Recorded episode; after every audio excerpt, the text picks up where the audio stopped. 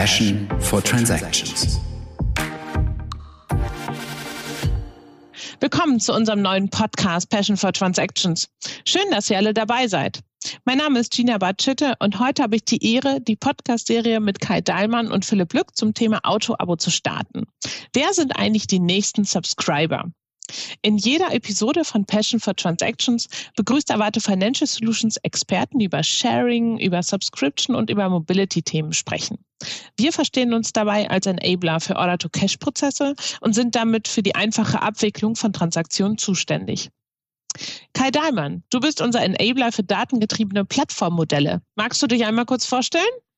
Ja, gerne. Danke, Gina, äh, dass ich äh, auch in der zweiten Folge dabei sein darf.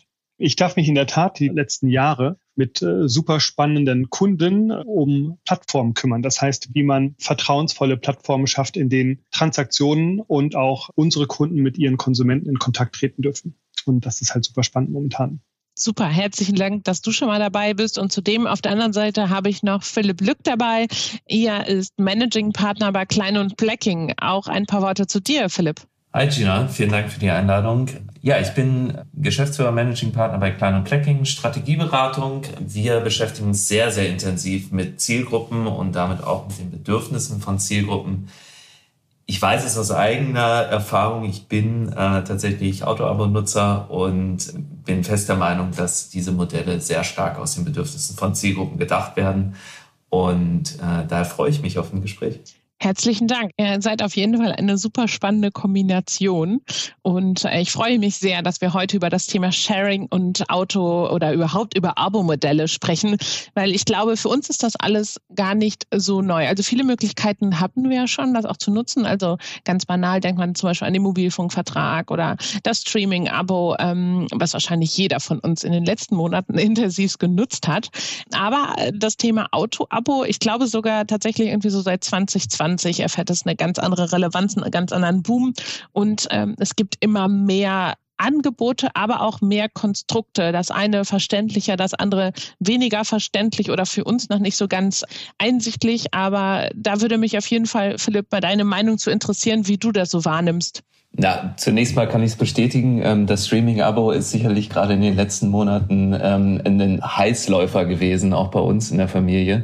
Es wäre schön, wenn es nur eins wäre das Thema Auto ist natürlich ein ganz spezielles. Und äh, wenn man so auf die letzten Jahre guckt, ist das ganze Thema Sharing und Modelle, wo man etwas abonniert und nicht mehr besitzt, natürlich in ganz verschiedene Lebensbereiche vorgedrungen. Ein Auto, gerade in Deutschland, ist natürlich so das ureigenste, was einem immer gehören möchte. Vielleicht bin ich auch so ein bisschen äh, Prototyp ähm, für eine neue Generation, die nicht mehr so viel Wert auf Besitz legen. Ich denke von daher, das Thema Auto-Abo erstens langsam so in der breiteren Masse ankommt. Ich habe jetzt seit drei Jahren zum Beispiel ein äh, Auto-Abo, also das dritte von einem Anbieter. Und in Kombination mit diesem sinkenden Hang zu Besitz ist das, glaube ich, ein sehr, sehr spannendes Modell, nicht nur für Autohersteller, sondern auch für alle möglichen Konnektoren und äh, Dienstleister, die in irgendeiner Form unterschiedliche Hersteller zusammenbringen. Und ich gehe fest davon aus, dass es in der breiten Masse äh, weiter wachsen wird. Also bist du absolut hier ähm, äh, der Pionier, der, der Erste, ähm, der tatsächlich aufs Auto-Abo aufgesprungen ist. Ich habe schon gehört, Kai, du bist noch dabei zu überlegen, aber bist wahrscheinlich auch ähm, dann der Follower und auch bald mit dem Auto-Abo dabei oder zumindest auch mit einem Sharing-Konzept, richtig? Äh, ja, also wir sind auf jeden Fall momentan noch übermotorisiert mit äh, tatsächlich äh, zwei Autos äh, für die Familie und die Auslastung ist nicht da. Und ähm, wir haben ja das äh, beruflich das Glück, uns da momentan sehr intensivst mit zu beschäftigen und in der Tat auch jemanden zu begleiten, der sich genau mit dieser Fragestellung experimentiert, äh, möchte ich mal sagen wie wirkt sich das aus, wenn du halt äh, ein anderes Besitzverhältnis hast ne, über Subskription und was hat das gegebenenfalls für Auswirkungen auf die Möglichkeit des Sharings? Und äh, da bin ich bei Philipp. Ne? Du hast halt ähm, schon, glaube ich, einen fließenden Übergang, ne? also weg von den ursprünglich, äh, ich sag mal, eher linearen Geschäftsmodellen, wo es darum geht, äh, Sachen tatsächlich zu erwerben. Dann gab es in der Automobilindustrie natürlich Finanzierung, Leasing was die Einflussnahme auf das, was du erlangst, halt äh, tatsächlich schmälert. Und äh, für uns super spannend zu sehen, ist dann nachher halt die Korrelation, okay, wenn du etwas tatsächlich nur temporär hast, ne, was ja im Abo äh, gegeben ist, indem du sehr gute Kostenkontrolle hast, weil du kannst es ja dann wöchentlich, monatlich oder was immer dann das Abo halt äh, mit sich bringt, wieder tauschen lassen. Ob sich damit auch das Verhältnis zur, zum Sharing verändert. Ne? Also bin ich eher geneigt, Sachen, die ich temporär habe, zu teilen oder äh, Sachen, die ich tatsächlich als Eigentum äh, Besitz habe.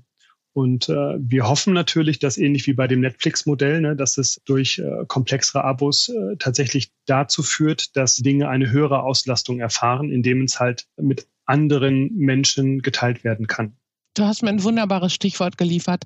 Auslastung. Ich glaube, Auslastung ist tatsächlich das große Thema, ähm, weshalb das Ganze auch im Moment immer wieder in unser aller Köpfen ist. Ist das tatsächlich nachhaltig, wenn äh, mein Fahrrad oder wenn mein Auto einfach die meiste Zeit steht, wenn ich von A nach B gekommen bin, stelle ich es ab, parke, wie auch immer. Ich glaube auch, dass es gerade hinsichtlich Nachhaltigkeit einen großen Drive in dieser Richtung gibt. Aber wir wissen auch, die Zielgruppe muss bereit sein. Jedes Angebot muss irgendwie auch so interessant sein hinsichtlich Flexibilität, hinsichtlich Preis, hinsichtlich Zugang, äh, dass genug Leute es auch bereit sind zu nutzen. Gerade das Thema nochmal an Philipp adressiert hinsichtlich ähm, Zielgruppen, Zielkunden. Ähm, wer ist eigentlich die potenzielle Zielgruppe auch für das Thema Auto-Abo? Ist es nur ein Philipp oder wer ist der nächste? Ich glaube, es wäre äh, schlimm, wenn es nur ein Philipp wäre, ähm, weil damit eine Basis eines kaufmännischen Erfolgs in dem Geschäftsmodell vielleicht nicht gegeben wäre. Ich glaube, es ist deutlich breiter, wird aber vielleicht noch mal so ein Stück weit in die situative Betrachtung gehen. Also wann macht eigentlich welches Modell Sinn? Wir reden immer sehr einfach von Sharing. In Wirklichkeit sind es ja ganz unterschiedliche Modelle. Vom wirklichen Peer-to-Peer-Sharing, wo einzelne Personen ihren Besitz mit anderen teilen. Ähm, da haben wir in der Vergangenheit gesehen, es gibt so diese klassischen Nachbarschaftsnetzwerke, dass eigentlich eigentlich immer die Nachfrage größer war als das Angebot, weil so aus einer psychografischen Sicht, ähm, wir beschäftigen uns ja sehr, sehr viel mit Zielgruppen und deren psychografischen, psychologischen Treibern und Bedürfnissen.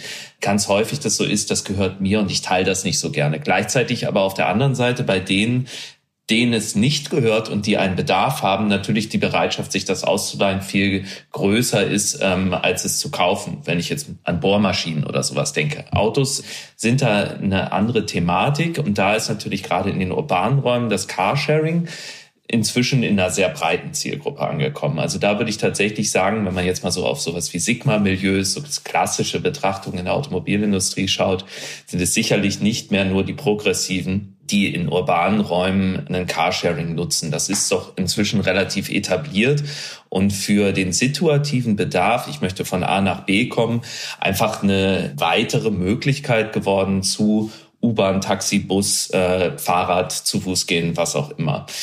Ich selber habe gemerkt, ähm, ich bin umgezogen vor einigen Jahren, ähm, äh, klassisch in, in den Speckgürtel sozusagen von Berlin, äh, lebe inzwischen in Potsdam das hat auf einmal das Nutzungsverhalten sehr, sehr stark verändert. Die Fahrstrecken wurden länger, bin zum Pendler geworden und auch das Angebot von den Sharing-Anbietern, ich sage lieber Accessibility, weil das ist ja kein echtes Sharing, sondern jemand stellt zentral etwas für viele zur Verfügung, deswegen lieber Accessibility in meiner Sicht. Das gab es hier in Potsdam zum Beispiel überhaupt nicht. Und da sind wir ja sogar noch in einer Metropolregion.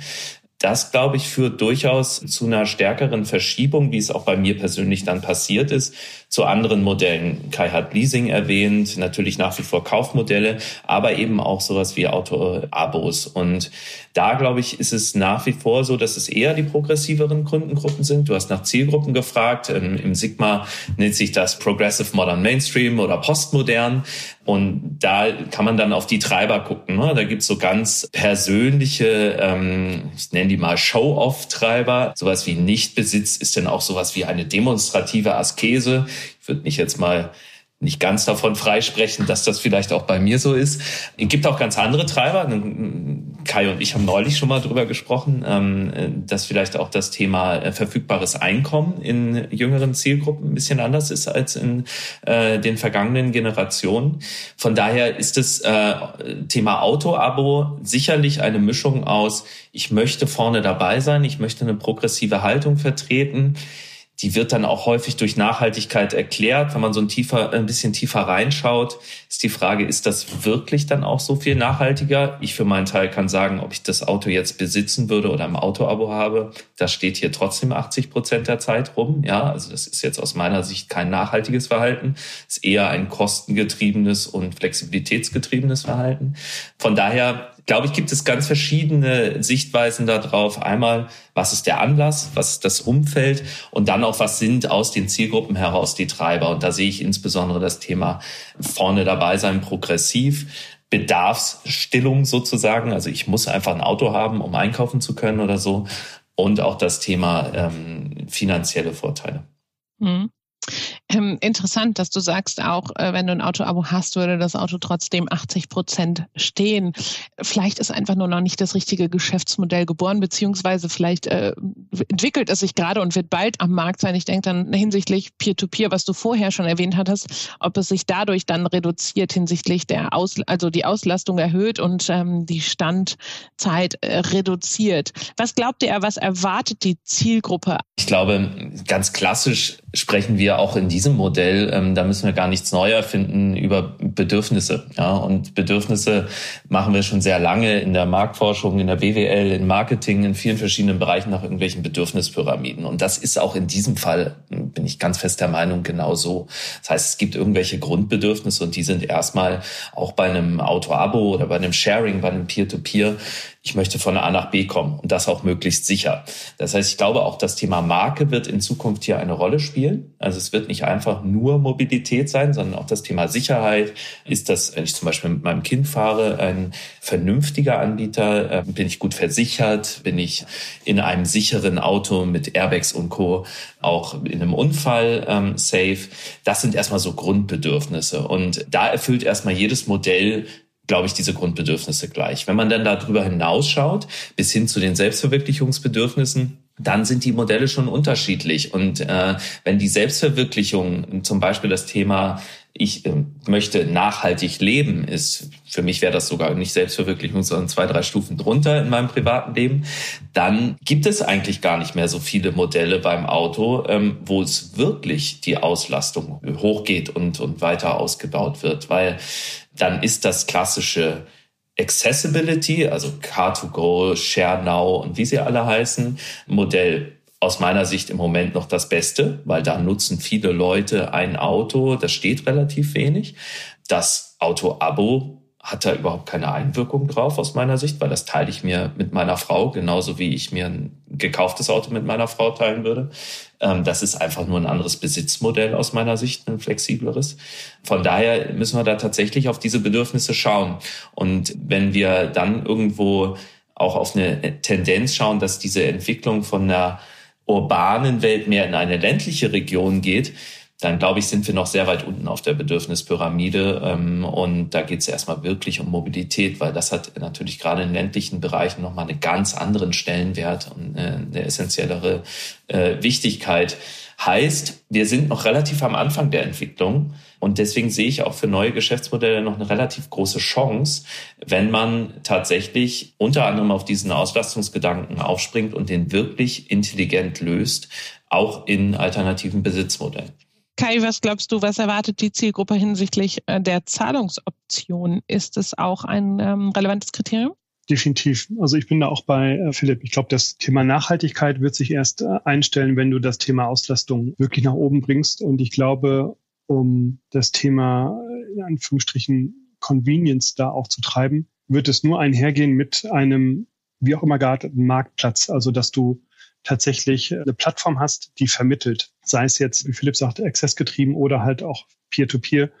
Schlussendlich ist der ausschlaggebende Punkt, um die Auslastung zu treiben, du musst halt auch, auch wenn es dein Besitz ist und nicht dein Eigentum, ne, äh, trotzdem fühlst du dich ja als Besitzer verantwortlich, brauchst du Vertrauen, dass jemand anderes deine Bohrmaschine, dein Auto, dein Fahrrad äh, tatsächlich äh, gebrauchen darfst. Und ich glaube, das geht einher mit einer gewissen Gewährleistung, unter anderem auch rund um Zahlungsflüsse und auch anderen Versicherungen, so dass du weißt, okay, dass äh, obwohl du es verleihst, wird es in einem ähm, ordnungsgemäßen Zustand zurückgeführt oder wenn das nicht passieren sollte, dass du einfach abgesichert bist. Und das sind wahrscheinlich so Grundvoraussetzungen, die geschaffen werden müssen, um halt da diesen Zugang zu transportieren. Also sprich wirklich ein Portal, in dem der Besitzer frei bestimmen kann, an wen gebe ich mein Fahrzeug, wie stelle ich den Zugang sicher, wie stelle ich sicher, dass ich es selber nutzen kann, wenn ich es nutzen möchte und wie stelle ich sicher, dass für den, der sich dann auf dieser Plattform anmeldet und Gebrauch macht,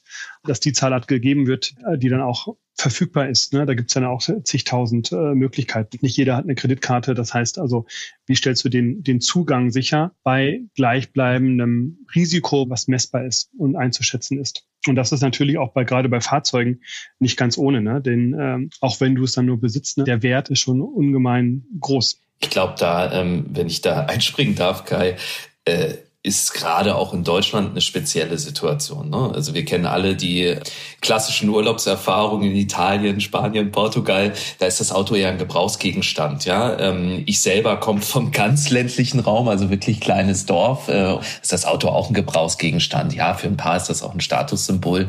Aber diese deutsche Haltung gegenüber einem Auto und deswegen spreche ich auch von alternativen Besitzmodellen, ist doch schon sehr, sehr stark. Das ist meins. Da muss ich drauf aufpassen. Das mache ich am Sonntag sauber es klingt jetzt sehr nach Stereotypen, sind es auch. Wir sind da aber schon durchaus noch und auch in der jüngeren Generation, auch in der schon etwas progressiveren Generation sehe ich doch in auch meinem privaten Umfeld ganz, ganz viel noch immer diesen Besitz. Und äh, witzigerweise ist ein Artikel bei Spiegel rausgekommen, das sagt eigentlich alles aus aus meiner Sicht, wenn die Überschrift da schon ist, Auto plus Versicherung wo ist der Haken? Ja, das ist so typisch deutsch eigentlich, ähm, da erstmal zu schauen, was ist eigentlich der Haken? Wie kann ich mich da sicher fühlen? Und ist das denn eigentlich wirklich meins? Bin ich da vernünftig versichert? Geht das Auto auch nicht kaputt? Und bin ich immer safe sozusagen? Also wir sind noch relativ am Anfang auch der Offenheit dafür, solche hochwertigen Wirtschaftsgüter zu teilen. Interessanterweise gibt es beim Wohnungsbereich da eine äh, schon deutlich verschobene Tendenz dazu. Äh, gerade im Mietwohnungsbereich, Airbnb und so weiter, gibt es doch äh, gerade in der progressiveren Generation im urbanen Raum sehr, sehr viel Bereitschaft, das zu teilen, auch mit hochwertigen Möbeln da drin, auch mit äh, allem privaten Raum. Es gibt dieses Luxussegment, wo Leute sogar ihre Häuser tauschen. Mein Geschäftspartner macht das regelmäßig, um Urlaub zu machen, dass er sein Haus zur Verfügung stellt und in ein anderes reingeht. Da ist das schon ein bisschen anders. Glaube, bei den Autos sind wir heute noch ziemlich am Anfang, aber an einem sehr starken Anfang. Ähm, wenn man aufs letzte Jahr da schaut, da haben wir da im letzten Jahr rund 40.000 neue Autoabos, die abgeschlossen wurden. Das ist ein Zeichen in die Richtung, dass eine Offenheit entsteht in Richtung anderer Besitzmodelle geht das in Richtung Peer-to-Peer-Sharing und Teilen und auch ich vertraue dem, bin ich voll bei dir, Kai da müssen einige Sicherheitselemente reingebracht werden, damit das am Ende auch funktioniert. Und die Modelle sind ja heute auch gar nicht so neu. Das gibt's ja auch schon ein paar Jahre. Aber so richtig durchgesetzt hat sich das noch nicht. Ähm, ich glaube eben genau wegen der Punkte, die du nennst, kann ich das nutzen, wenn ich es will. Ist das sicher, wenn jemand anders damit fährt? Ist das also vernünftig versichert? Und was kriege ich da vielleicht auch für? Ne? Also was kann ich monetär da auch dabei gewinnen? Geht absolut in meine nächste Frage rein, weil ähm, ich glaube, dieses, dieses deutsche Denken, was du jetzt gerade auch fokussiert hast, ich glaube, das ist wirklich auch äh, lässt nochmal drauf schließen, warum verkaufen BMW und Daimler gerade ihr Share Now? Also wie seht ihr das? Ist das dann nicht eher fatal? Weil das, was ihr auch gerade sagt, das ist eigentlich eine komplett andere Richtung, wohin wir uns aktuell entwickeln. Ich glaube, das bewusst jetzt glauben, ne? Es ist für die OEMs, also für BMW, Mercedes, wird es sehr, sehr wichtig sein, einen Zugang zu finden, der direkt an den Konsumenten geht. Und um da auch dann äh, Konsumentendaten zu sammeln und so weiter. Und ich kann verstehen, warum man das über die Access-Based, äh, also über Carsharing als solches äh, gemacht hat. Persönlich habe, habe ich aber echt nicht verstanden, warum man das aus der Markensicht nicht gleich sowieso ermöglicht, wenn du das Auto über ein Abo beziehst. Und ähm, ich glaube, dass da auch viel gemacht wurde, um halt zu testen, um äh, in urbanen Situationen zu schauen, okay, was passiert da? Aber dass auch das Thema der, der Selbstregulation tatsächlich unterschätzt wurde. Ne? Du musst halt eine gewisse Dichte an Fahrzeugen dann haben, ne, um es halt, um Akzeptanz zu treiben. Als wir, ich hatte in, in Seattle selber ein Auto-Abo äh, für die Zeit und äh, auch ShareNow war da relativ gut gegeben. Das heißt, äh, wenn du den Zugang hast ne, und es ist einfach ist, dann setzt sich sowas natürlich durch. Ne? Aber das ist halt auch sehr schwer replizierbar und äh, du hast halt auch ich glaube, einen ganz guten Kostenapparat sicherzustellen, dass die Autos dann so verteilt sind, wie sie dann auch äh, tatsächlich gebraucht werden. Und eigentlich ist das etwas, was nicht unbedingt nötig ist, wenn du es aus deiner Markenposition direkt schaffst. Ne? Also sprich, warum sollte ein Auto, was geleast, finanziert oder halt auch im Abo ist, nicht äh, direkt geteilt werden können, wenn die Plattform dafür da ist, also der Marktplatz, in dem das, äh, das ermöglicht wird. Und ähm, ich bin auch gespannt, wie sich da die, äh, die Großen aufstellen. Was Fakt ist, ist, äh, oder was toll für uns ist, ist, dass durch das Thema Elektrifizierung und damit halt den ganzen anderen äh, möglichen äh, Punkten, die dazukommen, was das Thema Bezahlung und ähm, digitale Prozesse angeht, nochmal ungemein komplexer wird. Und das ist, äh, das ist toll, weil ich glaube, dass wir da eine Menge Erfahrung einbringen können, die wir aus der Telco und anderen Industrien gewonnen haben, was das Thema äh, Tarifierung, Angebote etc. pp angeht, um dann noch äh, kundenspezifischer agieren zu können. Mhm. Ich war mal äh, eine Zeit lang, wenn ich das auch noch äh, einordnen würde, sehr hart mit Daimler und Co. Ich verstehe aber durchaus diese Überlegung. Ich habe keinen Einblick. Ähm, zumindest schon seit äh, längerer Zeit nicht mehr ähm, so tief. Ich denke, das war sehr stark aufgesetzt unter einem Geschäftsmodellgedanken, Menschen, junge Menschen, urbane Menschen an die Marke heranzuführen.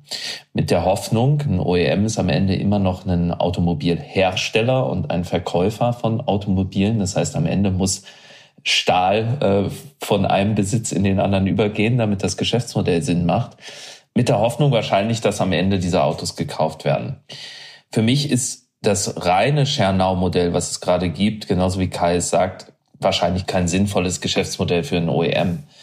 Spannend wird es, und das wäre natürlich disruptiv im Geschäftsmodell. Und da würde man sich auch ganz schön strecken müssen. Und es wird nicht einfach, wenn man genau diese Aspekte miteinander verbindet, wenn man mit einer Versicherung zusammengeht, wenn man diesen Marktplatz baut, wenn man sagt, du kannst hier nicht jetzt nur das äh, Effizienz- oder das Performance-Paket in deinem Auto kaufen, dass du schneller oder Chip-Tuning-mäßig fährst, und du kannst auch das Sharing-Modell in deinem Auto kaufen. Und du kriegst eben über Mercedes-Me oder über wen auch immer gleich alles dazu, dass eben andere Menschen, die kein Auto besitzen, dein Auto nutzen, während du beim Einkaufen bist, äh, bei, auf der Arbeit bist oder wie auch immer. Das ist aber schon eine ganz schöne Umstellung im Geschäftsmodell und ähm, ich bin mir nicht sicher, ob ein doch eher industriell, traditionell getriebener OEM, die haben alle gute Schritte nach vorne gemacht, aber trotzdem sind es ja noch äh, nach wie vor herstellungsgetriebene ähm, Anbieter, ob da tatsächlich dieser Schritt gegangen wird oder ob es dann tatsächlich jemanden gibt wie Lynk Co. oder ähm, andere, ähm, die mit einem ganz neuen Geschäftsmodell reinkommen und das dann selber machen. Man darf nicht unterschätzen, äh, du hast das äh, schön gesagt mit dem Blech, ne? wie, wie krass die Infrastruktur da ist. Ne? Und jeder, der sich mal eine Autofabrik äh, anschauen durfte, weiß, was da an Kapitalinvestitionen dahinter steht. Ne? Und du brauchst halt gewisse Strukturen, um die Auslastung dieser Investitionen sicherzustellen. Und da gehört ein Händlerverband, ein Händlernetzwerk zu und so weiter und so fort, die alle natürlich auch bedient werden wollen. Und äh, das war damals auch tatsächlich einer meiner Motivationen. Die Autoindustrie ist an Komplexität kann man da schon lange äh, anderen Industrien suchen, die dem ebenbürtig sind. Und ähm, das ist für jemanden, der etabliert, ne, mit einem großen Netzwerk, mit einem großen auch Versprechen gegenüber ähm, Händlern, Endkunden, ist das ungleich schwieriger, da einen Weg zu finden, der direkter an den Konsumenten ist und auch bedarfsorientierter. Und das fängt ja schon bei der Konfiguration an. Ne? Ich meine, guck dir mal die Liste eines deutschen OEMs an. Das ist alles andere als Lean. Ne? Da kannst du dir tausend Fragen. Und das ist halt, wenn du dir einen Tesla anguckst, ne, da gibt's ein Auto, das ist fully spec'd und faktisch kannst du über die Software steuern, äh, welche Komponenten denn tatsächlich gebraucht werden. Und damit, das ist schon ein Paradigmenwechsel. Wenn ich überlege, als wir früher Autos mit geplant haben. Da wurde genau geguckt äh, mit Conjoint-Analysen, okay, was ist ein PS-Wert, ne? was ist ein zusätzlicher Gangwert ne? Äh, und äh, die Autos komplett gespeckt, äh, also ge, äh, gestrippt, um zu gucken, okay, wo stehst du auf der Preisleiter, was ist ein vernünftiges Preis, um halt ein gewisses äh, Segment und Breite abzudecken. Und jetzt mit Tesla ist das Auto fully specced. Ne? Dafür natürlich sehr viel weniger Bauteile, die vorgehalten werden müssen. Ne? Es gibt keine 30 Navis, äh, was wahrscheinlich auch nochmal kostengünstiger ist. Und du kannst über die Software-Updates kannst du quasi bestimmen, wie viel von der Preisleiter du tatsächlich abdecken möchtest. Also Preisleiter heißt, Einstiegsmodell liegt bei, keine Ahnung was, 15.000 und mit den Software-Updates hast du äh, qualitativ nach ein Auto, was auch, keine Ahnung was, 20, 25.000 Euro an Wert darstellt. Absolut. Ja, und ich, ich kann dir da nur zustimmen. Ähm, wir gucken natürlich, auch wir jetzt hier mit einer deutschen Brille auf dieses Thema. Wir sind Automobilland, auch wenn äh, der Bundesverband E-Commerce Versandhandel proklamiert, er wäre genauso groß wie äh, als Industrie, wie die Automobilindustrie. Ist vielleicht auch zum Teil was dran. Aber wir haben natürlich eine wahnsinnig große Legacy auch in dieser äh, Industrie. Und ich meine das gar nicht negativ. Das wird ganz häufig so negativ konnotiert. Da ist auch wahnsinnig viel Erfahrungswissen natürlich drin. Aber diese Legacy macht natürlich auch an anderen Stellen schnelle Entscheidung, schnelle Wendung sehr, sehr schwer. Dieses klassische Tankerbild, ja, müssen wir jetzt nicht bemühen hier. Aber es ist schwer für so einen etablierten Hersteller, komplett neu zu denken. Und jetzt ist das Autoland Deutschland natürlich sehr stark auf diese Individualisierung, die du ansprichst, Kai, ausgerichtet. Da möchte jeder sein Spezielles haben, denkt man zumindest noch wird eine Frage aus der Zielgruppe.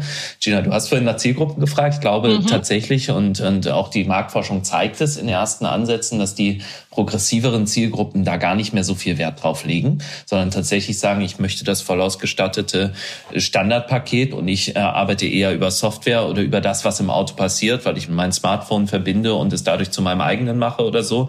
Und da sind auch so äh, wirklich echte Paradigmenwechsel drin. Bei den meisten deutschen Automobilherstellern musst du immer noch das Smart-Paket kaufen, wenn du deinen äh, Apple CarPlay nutzen möchtest oder, oder Android Auto. Das ist bei neueren Anbietern einfach nicht mehr in der Denke. Das gibt es so nicht mehr, weil das einfach sehr, sehr zielgruppenorientiert ein Standard wird, weil man sagt, das hat halt jeder. Natürlich will er sein Handy verbinden. Die Frage ist, wer sind eigentlich die Zielgruppen der Zukunft? Und da bin ich dann doch sehr kritisch und schaue auch mit uns, mit unserer Politik, mit all unseren Beratern, mit unserer Industrie so ein bisschen kritischer in, in die Welt ist denn wirklich der europäische, der kerndeutsche Markt das, ähm, was die Mobilität treiben wird? Wir haben einen riesigen wachsenden Markt in China, ähm, seit Jahren riesig wachsend. Wir haben gesehen, wie äh, stark die Kurve dank Corona runterging, als, als die Pandemie erst äh, in China ähm, ausgebrochen ist, wie schnell sie aber auch wieder hochging, ähm, gerade auch bei den Automobilherstellern. Das ist auch wieder ein zweischneidiges Schwert. Wir haben da durchaus auch Zielgruppen, die sich eher an dem westlichen Bild orientieren, progressiver in einer anderen Form sind, also sagen, ich möchte Status, ich, äh, es gibt diese wachsende Mittelschicht in China. Ähm, da ist ja gerade auch ein Daimler mit einer mit einem GLA und Co. sehr sehr äh, aggressiv in den Markt gegangen, sehr erfolgreich. Da hat also die in Anführungsstrichen alte Denke gut funktioniert. Ich würde ein Fragezeichen dran machen, ob das auch in zehn Jahren immer noch das Modell ist, ähm, was zukunftsfähig ist, oder ob wir dann eigentlich sagen, das Auto braucht mir überhaupt nicht mehr gehören. Ich drücke kurz auf meine App und dann kommt einer automatisch elektrisch voll autonom vorgefahren. Ich steige einfach ein und ich komme halt zum Einkaufen. Und ob ich jetzt mit einem gelben oder einem blauen oder einem türkisen dahin fahre, ist mir doch egal. Hauptsache, ich kann währenddessen mein Buch lesen und muss nicht mehr das Lenkrad in der Hand haben. Super, super spannend. Ganz ehrlich, ich freue mich total drauf. Ich freue mich total auf die Zukunft. Ich bin so gespannt, ähm, wie viele Ideen, welche Themen sich tatsächlich umsetzen und auch wie die Zielkunden oder dann die Zielgruppen das tatsächlich annehmen. Äh, sind wir dann alle Subscriber? Äh, sind wir alle nur noch autonomen Fahrer? Ich würde mich auf jeden Fall darauf freuen. Ich frage mich nur, äh, wie lange wird es dauern? Wir sind leider am Ende unserer Zeit. Deshalb, ich wollte aber noch ganz kurzes Wrap-up machen. Ich glaube, wir gehen alle konform. Die Mobilität wird sich definitiv verändern. Ich glaube, oder wir glauben wahrscheinlich äh, zusammen, dass das Thema Sharing und Abo wird definitiv ne, zunehmen. Ist nur eine Frage der Zeit. Wir glauben aber auch, dass das Thema äh, oder die Faktoren Marke und Infrastruktur auch die Automobilhersteller und auch die Händler und jegliche Anbieter noch stark beeinflussen wird und auch dazu ähm, wahrscheinlich auch zwingt, neu zu denken, neue Optionen äh, anzubieten, ähm, neue Angebote zu schaffen und nicht zuletzt auch komplett aus der Sicht des Kunden zu denken. So wie du gerade sagtest, Philipp, hinsichtlich, ist es denn heutzutage eigentlich noch äh, zeitgemäß, dass ich meine Smart Package dazu kaufen muss? Ist sicherlich auch nochmal äh, interessant, äh, wie wird das in ein paar Jahren sein. Ich bedanke mich ganz herzlich bei euch beiden und freue mich, dass ihr heute dabei wart bei unserer zweiten Podcast-Folge und äh, freue mich auf ein nächstes Mal. Bleibt gesund. Danke dir, Gina. Vielen Dank.